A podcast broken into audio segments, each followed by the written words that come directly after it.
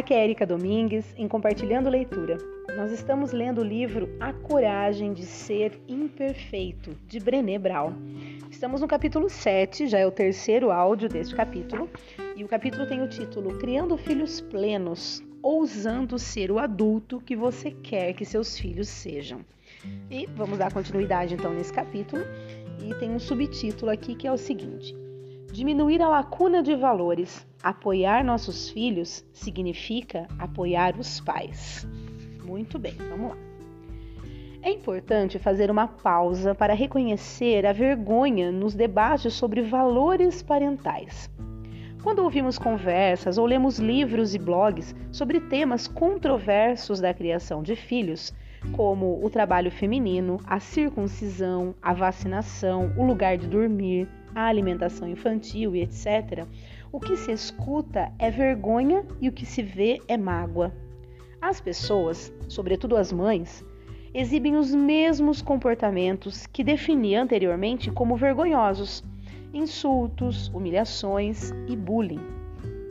Ninguém pode afirmar que cuida do bem-estar de crianças se estiverem envergonhando outros pais pelas escolhas que estão fazendo. Esse tipo de atitude cria um grande abismo de valores. Sim, a maioria de nós tem opiniões fortes sobre cada um desses assuntos. Mas, se realmente nos importamos com o bem-estar mais amplo das crianças, nossa tarefa é realizar escolhas que estejam em harmonia com nossos valores e apoiar outros pais que estiverem fazendo o mesmo. Além disso, devemos cuidar do nosso próprio senso de dignidade. Quando nos sentimos bem em relação às escolhas que fazemos e quando nos envolvemos com o mundo a partir de um estado mental de autovalorização e não de escassez, não sentimos necessidade de julgar e nem de atacar. Alguém poderia levantar a seguinte questão: então devemos ignorar os pais que estão abusando de seus filhos? Na verdade, alguém fazer escolhas diferentes das nossas não constitui por si só um abuso. Se houver um abuso real acontecendo, chame a polícia. Se não for caso de polícia, não, não devemos chamar de abuso. Como assistente social que passou um ano trabalhando em instituições de proteção à criança, tenho pouca tolerância para debates que usam com naturalidade os termos abuso ou negligência para amedrontar ou depreciar pais que estão apenas fazendo coisas que nós julgamos erradas, diferentes ou ruins. A questão de valores na educação tem a ver com comprometimento. Você está prestando atenção? Está refletindo sobre suas escolhas? Está aberto para aprender e reconhecer o erro? Tem curiosidade e quer fazer perguntas? Aprendi com o meu trabalho que há um milhão de maneiras para se exercer uma maravilhosa e comprometida paternidade ou maternidade neste mundo e algumas delas vão colidir com o que penso sobre a criação de filhos. Por exemplo, Steve e eu somos muito restritivos em relação ao conteúdo que as crianças podem assistir na TV, sobretudo em se tratando de violência. Nós refletimos sobre isso, conversamos e tomamos as decisões que achamos melhor. Por outro lado, temos amigos que deixam os filhos assistir a filmes e programas a que não permitimos que Ellen e Charlie assistam. Mas eles também refletiram sobre isso, conversaram e tomaram as melhores decisões que podiam. Eles apenas chegaram a uma conclusão diferente da nossa e respeito isso. Quando outros pais fazem escolhas diferentes das nossas, não se trata necessariamente de crítica. Viver com ousadia significa encontrar nosso próprio caminho e respeitar o que essa busca representa para outras pessoas. Olha só. Agora, um outro subtítulo: Diminuir a lacuna de valores. Aceitação. Muito bem. A autovalorização está intimamente ligada a amor e aceitação. E uma das melhores maneiras de mostrar aos filhos que nosso amor por eles é incondicional é ter certeza de que eles sabem que são aceitos pela família do jeito que são. Sei que isso pode parecer banal, mas tem um efeito poderoso no que às vezes pode ser uma questão angustiante para eles. No capítulo 4, defini aceitação com o desejo humano inato de fazer parte de algo maior do que nós. Uma das maiores surpresas na minha pesquisa foi descobrir que se encaixar e ser aceito não são a mesma coisa. Na verdade, encaixar-se é um dos maiores obstáculos para a aceitação. Encaixar-se tem a ver com avaliar uma situação e tornar-se quem você precisa ser para ser aceito. A aceitação, ao contrário, não exige que você mude, ela exige que você seja quem realmente é. Quando pedi a alguns alunos que estavam terminando o ensino fundamental que se dividissem em pequenos grupos e discutissem as diferenças entre se encaixar e ser aceito, suas respostas me impactaram. Vamos lá, três pontos que ela está colocando aqui, que seriam as respostas, né? Que a impactou. Vamos lá. Primeiro, ser aceito é estar em um lugar onde se quer estar e os outros o querem lá. Se encaixar é estar em um lugar onde se quer estar, mas os outros não estarem nem aí para você. Olha só. Agora, segundo ponto. Ser aceito é ser admirado pelo que você é. Se encaixar é ser admitido num grupo por ser como todos os outros. Uau! Terceiro ponto. Eu posso ser eu mesmo se sou aceito. Eu tenho que ser como o outro para me encaixar. Entenderam bem as diferenças, pessoal? Tá extremamente claro e nítido aqui, né? Você ser aceito é você estar no lugar onde você quer estar e os outros o querem lá da forma como você é, é ser admirado pelo que você é, né? É, é poder ser você mesmo, né? Quando você é aceito. Já o se encaixar é estar num lugar onde você quer estar, mas os outros não querem que você esteja lá ou não estão nem aí para você. Se encaixar é ser admitido num grupo por ser como todos os outros, né? E se encaixar é ter que ser como o outro para poder se encaixar neles. Olha só. Eles foram sábios em suas definições. Em seguida, falaram abertamente sobre a dor de não se sentirem aceitos em casa. Na primeira vez que pedi a alunos do aluno do desculpa, na primeira vez que pedi a alunos do ensino fundamental que levantassem definições, um deles escreveu: Não se sentir aceito no colégio é realmente difícil, mas não é nada comparado ao que sentimos quando não somos aceitos em casa.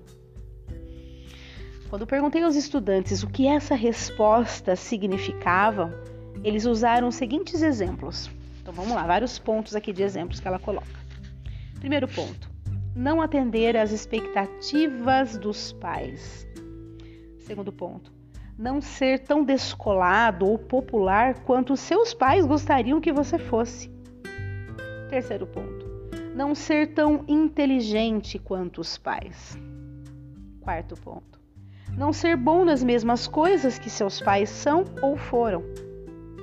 Quinto ponto: deixar os pais envergonhados por não ter muitos amigos ou por não ser um atleta. Sexto ponto: seus pais não gostarem de quem você é e do que você gosta de fazer. E, e sétimo e último ponto: sentir que os pais não se importam com o que acontece em sua vida. Olha só os exemplos que as crianças deram é, em relação à resposta, né, de que o problema é não se sentir aceito na própria casa, né? Olha só. Se quisermos estimular a autovalorização em nossos filhos, precisamos fazer com que eles saibam que são aceitos pela família e que esse sentimento é incondicional. O que faz disso um grande desafio é que nós mesmos lutamos por essa sensação de aceitação, para saber que somos parte de alguma coisa, não apesar das nossas vulnerabilidades, mas por causa delas. Não podemos dar aos filhos o que não temos, o que significa que precisamos trabalhar para desenvolver uma percepção de aceitação junto com eles. Aqui vai um exemplo de como podemos crescer juntos e como nossos filhos são capazes de sentir empatia. Um dia, assim que Ellen chegou do colégio, ela começou a chorar e correu para o quarto. Imediatamente a segui e me ajoelhei diante dela, perguntando o que havia de errado. Em meio a soluços, ela disse: Estou tão cansada de ser os outros, não aguento mais isso. Não entendi nada e pedi que me explicasse o que ela queria dizer com os outros. E ela respondeu: Todo dia jogamos futebol no recreio. Dois garotos são os capitães e eles escolhem os times. O primeiro capitão diz: Eu quero Suzy, John, Peter, Robin e Jake. O outro diz: Eu fico com Andrew, Steve, Kate e Sue. E vamos dividir os outros. Todo santo dia eu sou um desses outros. Nunca sou escolhida pelo nome. Fiquei de coração partido. Ellen estava sentada à beira da cama com as mãos no rosto. Eu estava tão preocupada quando a segui para o quarto que nem tinha acendido a luz. Eu não conseguia suportar a vulnerabilidade de ver minha filha sentada no escuro chorando. Então levantei para ligar as luzes do quarto. O ato de procurar o interruptor para aliviar meu desconforto me fez pensar em minha citação preferida sobre escuridão e compaixão, escrita pela monja budista americana Pema Chodron. Então ela cita este, este trecho né, desta budista. Vamos lá. Compaixão não é uma relação entre o curador e o ferido. É uma relação entre iguais. Somente quando conhecemos bem a nossa escuridão, podemos nos mostrar presentes na escuridão do outro. A compaixão se torna real quando reconhecemos a humanidade que compartilhamos. Ao acolher esse pensamento no coração, desisti de acender as luzes e voltei para me sentar com Ellen na escuridão emocional em que ela estava. Coloquei o braço em seu ombro e disse: Eu sei como é ser os outros. Ela suou o nariz com as costas da mão e respondeu: Não, você não sabe. Você é muito popular. Insisti que realmente sabia como era isso. E ela: Quando sou menosprezada, ou melhor, a, nossa autora. Quando sou menosprezada, continuei, sinto dor e raiva e fico me achando pequena e solitária. Não faço questão de ser popular, mas quero que as pessoas me valorizem e me tratem como alguém que importa, que me aceitem como eu sou. Ela ficou Ellen ficou espantada. Então você sabe. É exatamente como estou me sentindo. Nós nos abraçamos e ela me falou de suas experiências no recreio. Eu lhe contei sobre minhas dificuldades na época da escola, quando não se sentir aceito é sempre marcante e sofrido. Duas semanas depois, estávamos em casa e o carteiro chegou. Corri para a porta com grande expectativa. Eu iria falar em uma conferência em que havia várias celebridades e estava ansiosa para ver o cartaz do evento. Eu me recostei na poltrona, desenrolei o cartaz e comecei a procurar minha foto. Enquanto eu fazia isso, Ellen entrou na sala e disse: que legal! É o cartaz que você estava esperando? Quero ver. Quando ela se sentou no braço da poltrona, percebeu que meu semblante havia mudado da expectativa para a decepção e perguntou o que tinha acontecido. Abri espaço na poltrona e ela se sentou ao meu lado. Estiquei bem o pôster e ela foi passando o seu dedo pelas fotos. Não estou vendo você. Onde está? Quis saber foi quando apontei para uma linha do cartaz embaixo das fotos das celebridades que dizia e outros. Ellen se inclinou sobre a almofada da poltrona, pôs sua cabeça em meu ombro e disse: Ah, mamãe, acho que dessa vez foi você um dos outros. Sinto muito. Eu não reagi imediatamente. Naquele instante eu estava mal, não só por não haver uma foto minha, mas também por estar profundamente incomodada com esse fato. Ellen se aconchegou mais, me fitou nos olhos e comentou: Sei como está se sentindo, mamãe. Quando sou, quando sou um dos outros, também me sinto pequena e solitária. Todo mundo quer ter importância e ser aceito. Aquele acabou sendo um dos melhores momentos de minha vida Podemos não ter sempre uma sensação de aceitação no pátio do recreio ou no cartaz de uma conferência grande e elegante. Mas, naquele momento, Ellen e eu sabíamos que éramos aceitas onde isso mais importava em casa. Ser uma mãe ou um pai perfeito não é a meta. Na verdade, os melhores presentes Os melhores instantes de ensinamento acontecem naqueles momentos imperfeitos em que permitimos que os filhos nos ajudem a diminuir a lacuna de valores. Susan, uma mulher que entrevistei há alguns anos, tem uma boa história sobre desenvolver a resiliência à vergonha e diminuir a lacuna de valores. Ela estava ocupada conversando com um grupo de mães na saída da escola, enquanto seus filhos estavam por perto, aguardando que ela os levasse para casa. As mães discutiam quem organizaria a festa de boas-vindas para os alunos novos. Todas ali detestavam a ideia de ter que fazê-lo, mas a única que se voluntariou a dar a festa tinha uma casa imunda. Depois de falarem sobre essa mulher e sua casa por alguns minutos, Todas concordaram que deixá-lo organizar a festa pegaria mal para elas e para a associação de pais e mestres.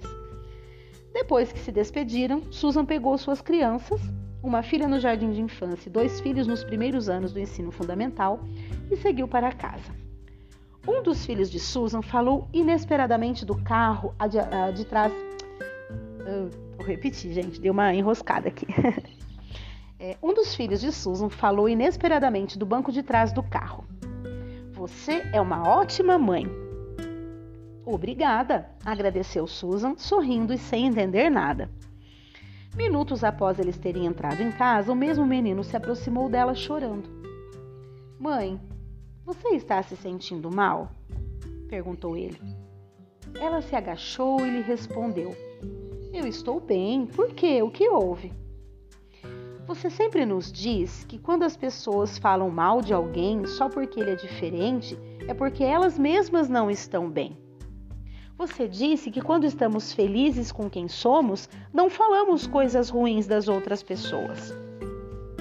Susan reconheceu imediatamente o gosto amargo da vergonha. Ela sabia que seu filho tinha ouvido a conversa dela com as outras mães na escola. Este é o momento o momento da criação de filhos plenos. Se estivéssemos no lugar de Susan, conseguiríamos suportar a vulnerabilidade ou precisaríamos descarregar a vergonha e o incômodo jogando a culpa nos filhos por terem passado dos limites? Poderíamos aproveitar essa oportunidade para reconhecer a maneira maravilhosa como eles estão praticando a empatia? Seríamos capazes de errar e consertar nossos erros? Se quisermos que nossos filhos assumam seus atos e sejam honestos sobre suas experiências, teremos que agir da mesma forma. Susan olhou para seu filhinho e disse: Muito obrigada por se preocupar comigo e por perguntar como estou me sentindo. Eu estou bem, mas acho que cometi um erro. Preciso de um tempo para refletir sobre tudo isso. Você está certo sobre uma coisa: eu disse coisas terríveis. Depois que Susan caiu em si, ela se sentou com o filho e os dois conversaram. Eles discutiram sobre como é fácil se deixar levar por um grupo em que todos estejam falando de alguém. Susan foi sincera e admitiu que às vezes se preocupa com o que as pessoas pensam. Elas prometeram então continuar, eles prometeram então continuar conversando sobre suas experiências. Comprometimento exige o investimento de tempo e energia. Isso significa sentar com nossos filhos e tentar entender seus mundos, seus interesses e suas histórias. Pais engajados e plenos podem ser achados em ambos os lados do polêmico debate sobre a criação de filhos. Eles vêm de tradições e culturas diferentes e defendem valores distintos.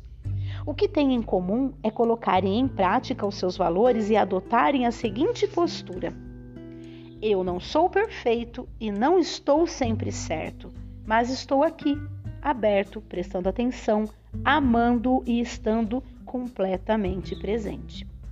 Não há dúvida de que envolvimento requer sacrifício, mas foi com isso que nos comprometemos quando decidimos ser pai ou mãe. Quase sempre temos tantas exigências competindo com o tempo reservado à atenção aos filhos que chega a ser fácil pensar não posso sacrificar algumas horas do meu dia para examinar a página do meu filho do Facebook ou me sentar com minha filha enquanto ela me conta em detalhes o fiasco que foi a feira de ciências de sua turma. Também luto contra isso. Mas Jimmy Grace, um sacerdote de nossa igreja episcopal, veio em meu socorro com uma pregação sobre a natureza do sacrifício, que mudou totalmente o que penso sobre a criação de filhos. Ele explicou que, na sua forma original em latim, sacrifício significa tornar sagrado ou tornar santo. Acredito que quando estamos completamente comprometidos com a criação dos filhos, mesmo que de uma forma imperfeita, vulnerável e confusa, nós estamos tornando alguma coisa sagrada. Uau, gente, eu vou parar por aqui, claro, já deu 20 minutos de áudio e depois nós vamos iniciar um próximo subtítulo no, no próximo áudio, ainda dentro do mesmo capítulo. Mas que parte sensacional essa! Estou assim totalmente envolvida por essa leitura. Espero que vocês também e que isso traga muita reflexão para todos nós. Um grande abraço e até o próximo áudio.